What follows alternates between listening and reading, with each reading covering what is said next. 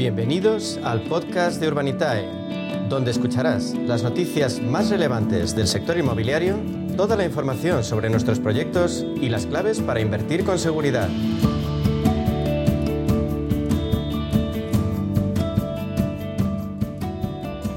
Bueno, pues hoy en nuestro espacio de inversión inmobiliaria y Procte con Urbanitae vamos a daros las nuevas claves financieras que están cambiando el sector inmobiliario gracias a la transformación digital. ¿Y quién mejor para contarnos qué se cuece en este sector que Diego Bestar, que es consejero delegado y fundador de Urbanitae? Vamos a darle la bienvenida. Buenos días, Diego. Buenos días, Meli. Un placer, como siempre. Bueno, Diego, si te parece, como es el programa con el que ya cerramos el año, hoy 22 de diciembre, vamos a hacer un pequeño balance del sector PropTech en este año 2022, ¿no? Y de la actividad que ha supuesto pues todo el mundo PropTech en inmobiliario.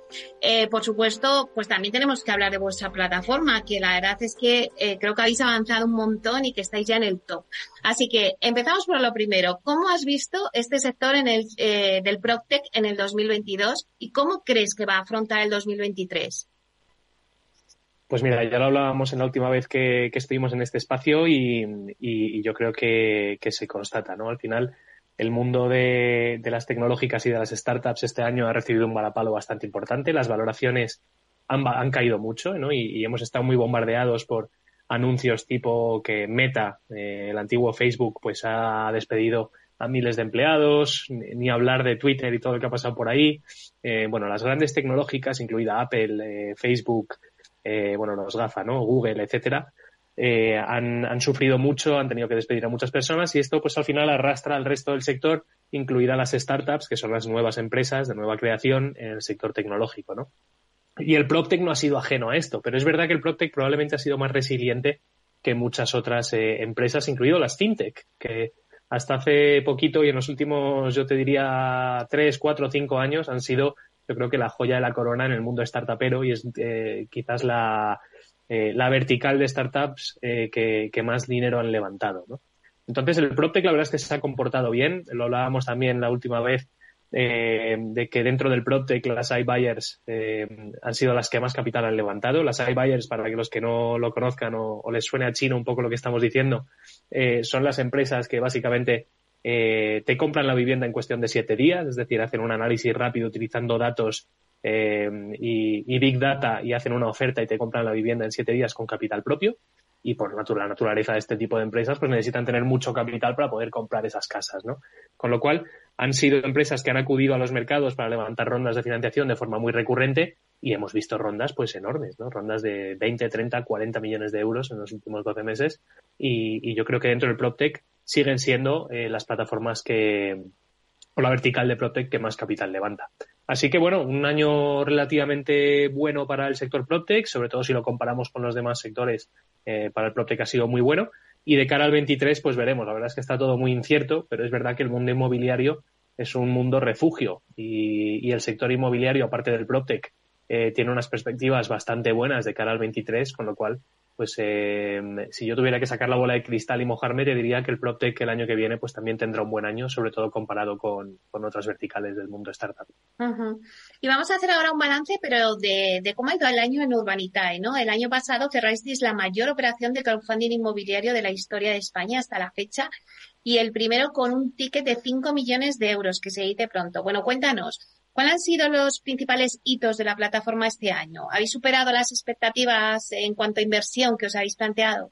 Pues sí, la verdad es que ha sido un año muy bueno, muy bueno en todos los sentidos. Eh, como comentabas, yo creo que el hito del 21, eh, aparte de hacer un, nivel de producción que llegamos a cerrar a 33 millones de euros, creo que cerramos el 21, eh, con 33 millones de euros financiados, para dimensionar esto, pues este año vamos a superar los 75 millones, ¿no? O sea que hemos hecho eh, más del doble de la producción del 2021.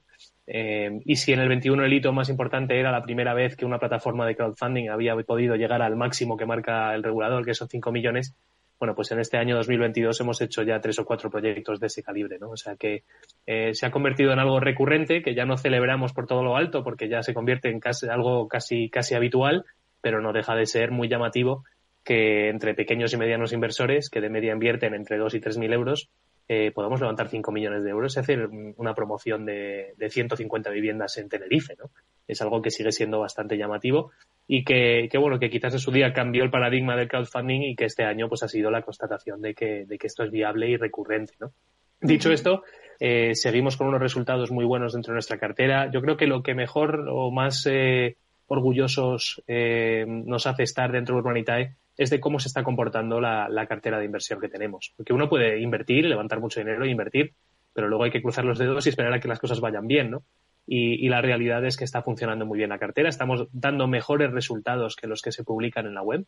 Eh, de hecho, hemos devuelto ya 18 eh, proyectos y la TIR media conseguida es superior al 19% que esto es una rentabilidad excelente en todo lo, en toda, vamos, según se mide, en cualquier ángulo en que la mides es una, una rentabilidad muy buena, pero si encima tienes en cuenta los vaivenes del mercado, las subidas de costes de construcción, todo lo que está ocurriendo en el 2022, eh, la verdad es que los resultados son muy, muy buenos y tanto nosotros eh, como sobre todo nuestros inversores estamos muy contentos.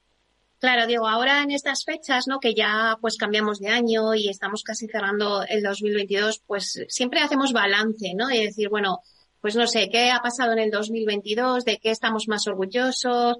Bueno, pues a ver, yo te pregunto, ¿de qué estáis más orgullosos en Urbanitae de este año 2022? Pues mira, repito lo, comentado, estoy, estamos muy, muy orgullosos sobre todo de, los resultados que están dando los proyectos. Eh, tenemos una desviación cuando la gente dice, oye, al final las predicciones que hacéis en Urbanitae de las rentabilidades se suelen desviar y le decimos, pues sí, la realidad es que sí se suelen desviar, pero se, se han desviado al alza. O sea que por ese lado estamos muy, muy orgullosos, no solo de nuestro equipo a la hora de elegir los proyectos, sino también de los promotores con los que hemos trabajado. Y este sería el segundo punto. Yo creo que mm, quizás de lo, de lo más orgulloso de lo que estamos, y lo hemos hablado muchas veces en este espacio, es de todos los promotores que han confiado en nosotros y, a los que no les hemos fallado nunca a la hora de levantar su capital y a la hora de mantener esa relación con ellos. ¿no? Son 44 promotores con los que hemos trabajado ya. Y, y bueno, son promotores además muchos de ellos recurrentes. Más de la mitad han hecho ya más de dos proyectos con nosotros.